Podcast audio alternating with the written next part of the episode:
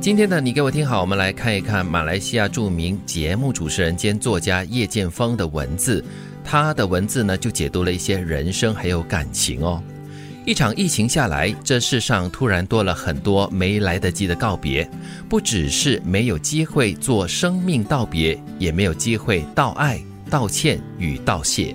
这个应该是我们大家共同的一个学习，非常感同身受。尤其这两年多的疫情哈，真的看到很多身边的朋友的一些例子。嗯，我觉得至少我是幸运的了，在我身边的朋友，也就是病倒了、染病病倒了，还不至于离我们而去哈。但是那些在过去两年多。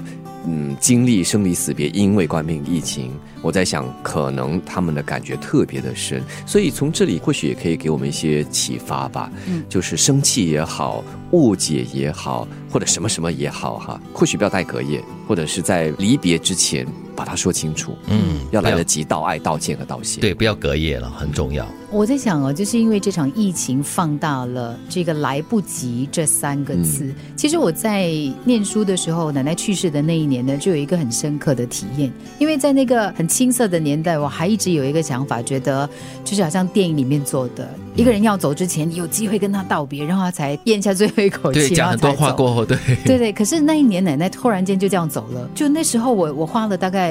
大概一个礼拜的时间吧，去去平复我的那个心情，去理解说，哦，OK，那是假的，不一定会有这样的机会。对，很多东西都会来不及的。是，像当年啊，我在巴士转换站碰到这个朋友，当时就是远远看到他就，哦，就这样子。但是当初应该上前跟他说声 hello，嗯，因为下次碰到他的时候是在他的丧礼上。哦，所以了，很多时候我们真的是要争取时间来道爱、道歉还有道谢的。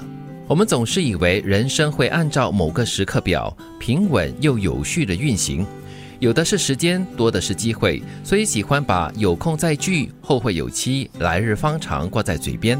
然后在人生的不确定性面前，有些上一次见面其实是最后一面。嗯，就如刚才德明刚刚说的这个了。对我有一个类似的经历，就是我在念理工的时候的一个好朋友，就是在他出国前的一天，他来我家楼下，然后就是我们还说啊，等你回来，下礼拜我们要去我家附近的咖啡店吃饭，然后结果那就是我最后一次见他。哦，所以人生真的有太多太多这样的可能。嗯，所以不要等来不及了哈。嗯，当下如果真的有时间去、有机会、有缘的话，就要把握时机。对，我觉得这句话的第一句话。说到很多人的心坎里面去，很多时候我们都以为哈一切都是如常的，但是。一切都是很无常的。我常常会问一些朋友，就说：“哇，你的人生过得很规范，知道吗？”他就说：“哦，我我这个时间点要做这个，我下一个时间点要做这个，这是我的人生每一天的这个顺序。稍有打乱哈，他就心情变得很糟，他就会觉得不开心，有很躁郁症的感觉。”对对，我常常就会问他说：“其实不要吧，人生让它自然一点比较好，有点弹性。”对对对，当然有一定的规律是好的，那是一种自律。但是在自律中呢，有一些小小的意外的惊喜啦，或者是一些小小的调动哈，是应该的。你又不是火。车这么准时干嘛？没有点呐，没有叫你紊乱啊，就是要有一点伸缩性啊。对，乱中有序，其实还是蛮对生活中有一种呃小小的刺激感的哈。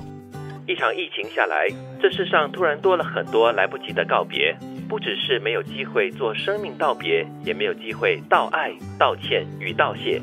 我们总是以为人生会按照某个时刻表平稳又有序的运行，有的是时间，多的是机会，所以喜欢把“有空再聚，后会有期，来日方长”挂在嘴边。然而，在人生的不确定性面前，有些上一次见面其实是最后一面。